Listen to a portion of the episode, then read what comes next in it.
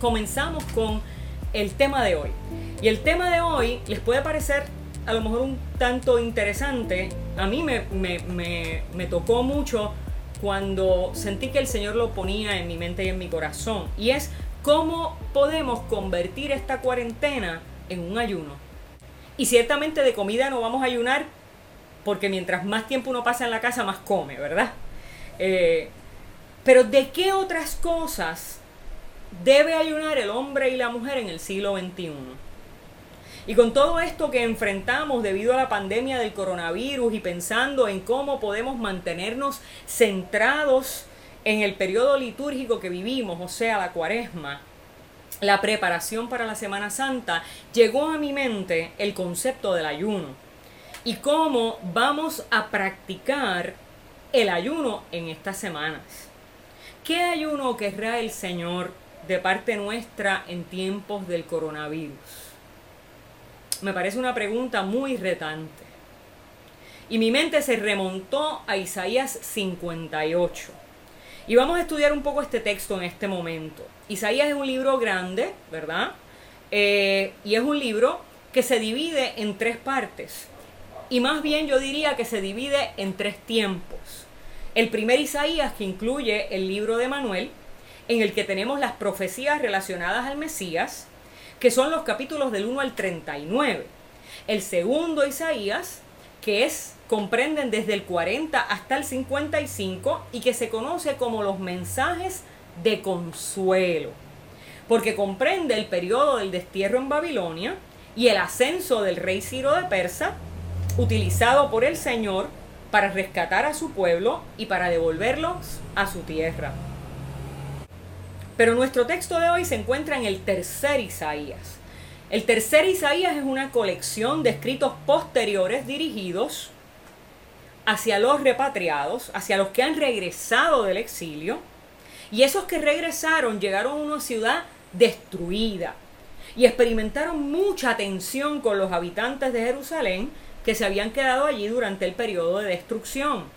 Así que estos textos se dirigen a un grupo de personas desencantadas, que habían caído y habían sucumbido a la infidelidad, entre ellos los sacerdotes, y entonces el profeta se ve ante la dura tarea de mantener viva la esperanza. Caramba, ¿no se nos parece eso un poco a nuestra realidad? Hoy tenemos que hacer un gran esfuerzo ante el desencanto, ante la frustración, ante las amenazas de nuestra vida. Tenemos que hacer un gran esfuerzo para mantener viva la esperanza y a la iglesia particularmente nos toca hacer un esfuerzo por mantener viva la esperanza. Nosotros somos los primeros que no podemos sucumbir ante la desesperación. Así que hay elementos en el contexto del texto muy parecidos a nuestra realidad. El profeta se enfrenta a la tensión entre la preocupación del presente y la esperanza futura, entre la denuncia de la corrupción y los mensajes de aliento. Caramba, eso es ante lo que nos enfrentamos en nuestra cotidianidad todo el tiempo. Ante la preocupación del presente, pero a la misma vez, cómo traer un mensaje de esperanza aún dentro de esa realidad que pudiera parecer desesperanzadora entre la denuncia de corrupción y los mensajes de aliento. No podemos, la iglesia no puede dejar de denunciar el mal, pero la denuncia del mal, para que sea palabra profética de Dios, tiene que ir siempre acompañada de un mensaje de aliento, de un mensaje de posibilidad en Dios de transformación para nuestra vida y para toda la humanidad. Así que en el capítulo 58 encontramos una respuesta de Dios a las quejas de la gente. Una de las quejas de la gente se manifiesta en Isaías 57:11 y dice, ¿será porque me, me quedé callado? ¿Será porque me quedé callado y cerré los ojos que tú no me temes? El Señor reconoce haber guardado silencio. Pero ¿por qué habrá guardado silencio el Señor? Vamos a entrar de lleno a algunos de los versos que vamos a trabajar porque el capítulo 58 es muy largo Y ahí el Señor nos va a ir revelando por qué en algunos momentos ha guardado silencio. Leemos 58 del 3 al 7 y dice lo siguiente. Y sin embargo dicen, ¿para qué ayunar si Dios no lo ve? ¿Para qué sacrificarnos si Él no se da cuenta? El día de ayuno lo dedican ustedes a hacer negocios y a explotar a sus trabajadores. El día de ayuno lo pasan en disputas y peleas y dando golpes criminales con los puños. Un día de ayuno así no puede lograr que yo escuche sus oraciones. ¿Creen que el ayuno que me agrada consiste en afligirse? En agachar la cabeza como un junco y en acostarse con ásperas ropas sobre las cenizas. Eso es lo que ustedes llaman ayuno y día agradable al Señor. Pues no lo es. El ayuno que a mí me agrada consiste en esto. En que rompas las cadenas de la injusticia y desates los nudos que aprietan el yugo. En que dejes libre a los oprimidos y acabes, en fin, con toda tiranía. En que compartas tu pan con el hambriento y recibas en tu casa al pobre sin techo. En que vistas al que no tiene ropa y no dejes de socorrer a tus semejantes.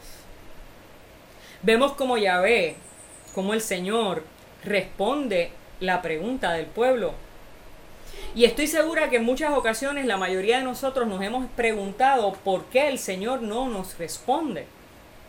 ¿Para qué orar? ¿Y para qué ayunar si nuestras circunstancias no cambian? Y es interesante porque la respuesta de Dios lo que plantea es algo muy sencillo. La oración que no va acompañada de justicia no se oye allá arriba.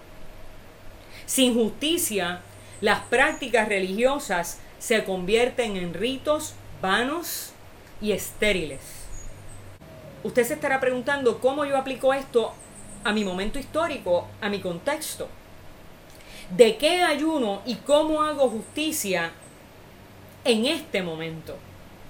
Pues mire, el texto habla de disputas, peleas, crímenes, violencia y explotación a los más débiles. De eso hay que ayunar.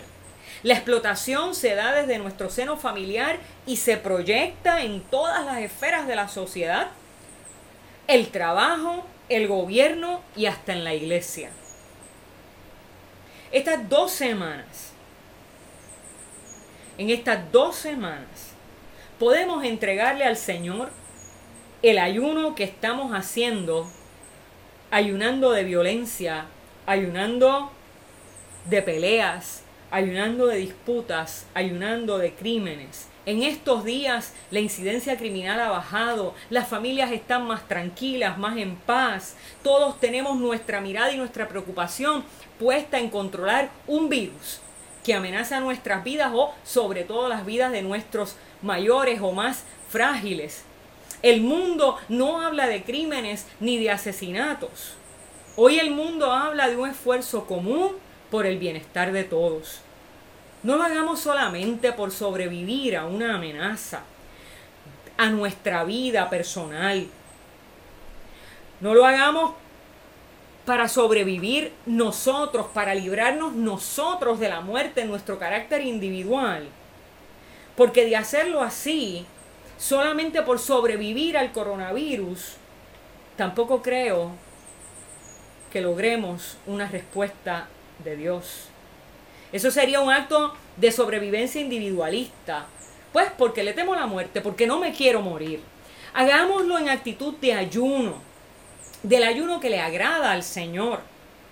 Que si en dos semanas vamos a lograr tener un mundo más humanizado, que podamos sostenernos en los efectos de este ayuno. Que creemos conciencia de lo que parece que se nos olvidó después de María. Que no busquemos abastecernos compulsivamente de todo lo que hay en el supermercado, porque eso crea desigualdad y priva a los que no tienen los mismos recursos o las mismas facilidades que nosotros. Hagamos de esta cuaresma una cuaresma intencional ayunemos. Ya estamos viendo un planeta que se está renovando, que está respondiendo a nuestro ayuno. Mares más limpios, aires más limpios, peces, aves disfrutando libremente y con menos peligro de su medio ambiente. Ayunemos. Tenemos que seguir ayunando, no solo para sobrevivir el virus, tenemos que seguir ayunando para sanar nuestro planeta, para que entonces Dios nos escuche. Ahora vamos a pasar a los versos 8 al 12. Estos son las respuestas de Dios a nuestro ayuno. Y escuchemos. Entonces, brillará tu luz como el amanecer, y tus heridas sanarán muy pronto. Tu rectitud irá delante de ti, y mi gloria te seguirá. Entonces, si me llamas, yo te responderé. Si gritas pidiendo ayuda, yo te diré, aquí estoy. Si haces desaparecer toda opresión y no insultas a otros, ni levantas calumnias, si te das a ti mismo en servicio del hambriento, si ayudas al afligido en su necesidad, tu luz brillará en la oscuridad, tus sombras se convertirán en luz de mediodía. Quiero detenerme en estos versos del 8 al 10. Fíjense que la respuesta de Dios en el verso 8 dice que luego de ayunar, o sea, de intencionalmente abstenernos y abandonar las disputas, las peleas, los crímenes, la violencia, la explotación a los más débiles, el resultado es sanidad. Tus heridas sanarán y mi gloria te seguirá. No solo sanamos nosotros cuando ayunamos de nuestro carácter, cuando ayudamos de nuestra individualidad, cuando ayunamos de nuestra mm, violencia, cuando ayunamos de la injusticia, no solo sanamos nosotros en nuestro carácter individual, sino que sana el pueblo. Sanamos como pueblo, sanamos como familia, sanamos como iglesia, sanamos como creación de Dios. Y el verso 9 añade algo muy poderoso. Si me llamas, te responderé y te diré, aquí estoy. Ay, cuánto nos, nos llena, cuánto nos alegra, cuánto transforma nuestra vida saber que Dios nos responde. Pero esa respuesta de Dios está de alguna manera relacionada y amarrada a la actitud de nuestro corazón, a la razón por la cual hacemos lo que hacemos. El Señor nos, dirá entonces, aquí estoy, el Señor nos dirá, aquí estoy, cuando no hagamos las cosas por nuestra sobrevivencia individual. Pues porque yo no me quiero morir. Me encerré en mi casa porque no me quiero morir. Sino cuando este ayuno sea un ayuno consciente en favor del otro y de la otra. Y para hacer este ayuno consciente, no es meramente dejar de salir a la calle para no tener contacto unos con los otros.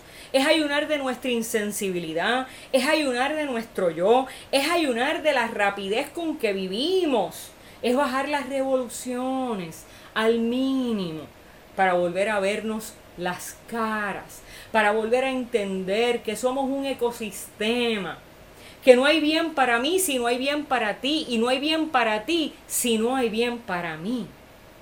Y cuando hayamos entendido eso y actuemos en virtud de ese nuevo entendimiento, escucharemos la voz que nos diga, heme aquí, aquí estoy. Y continúa diciendo el texto, no oprimas a nadie, no insultes, no calumnies, date, entrégate a ti mismo en favor del que tiene necesidad y tus sombras desaparecerán y se convertirán en luz. Somos un pueblo que vive en sombra, porque los insultos, las calumnias, el egoísmo, la individualidad arropa nuestras relaciones. Ayunemos. Esta situación nos confronta con la necesidad imperiosa de tolerar de soportar, de pensar en el otro y la otra, porque mi bienestar depende del otro y el bienestar del otro depende de mí. Y ahora entramos en unos versos que son solo promesas. Verso 11 y verso 12. Yo te guiaré continuamente. Te daré comida abundante en el desierto, daré fuerzas a tu cuerpo y serás como un jardín bien regado, como un manantial al que no le falta agua. Tu pueblo reconstruirá las viejas ruinas y afianzará los cimientos puestos hace siglos. Llamarán a tu pueblo reparador de muros caídos, reconstructor de casas en ruinas. ¿Saben qué? Ganamos tanto con tan poco. Ganamos tanto con tan poco. Ganamos tanto con solo eliminar los insultos, eliminar las calumnias, eliminar el egoísmo, eliminar la individualidad que arropa nuestras relaciones. Ganamos que Dios nos guíe, ganamos que Dios nos alimente, ganamos que Dios nos dé fuerzas, ganamos que nos dé abundancia para dar, que nos restaure para restaurar. Ayunemos. ¿Por qué no ayunar entonces? Si convertimos esta cuarentena forzosa en un ayuno voluntario, intencional, en el ayuno que al Señor le agrada, saldremos de aquí como un país, como un mundo nuevo, con menos crímenes, con mayor tolerancia, restaurado, no solo en nuestra salud física, sino sobre todo en nuestra salud espiritual. Que así nos ayude Dios. Hola, te habla Ibeliz Valentín. Gracias por escucharnos. Si este mensaje ha sido de bendición a tu vida, compártelo en las redes sociales. También puedes suscribirte a través de Apple Podcast o de Spotify Podcast. Que Dios te bendiga y hasta la próxima.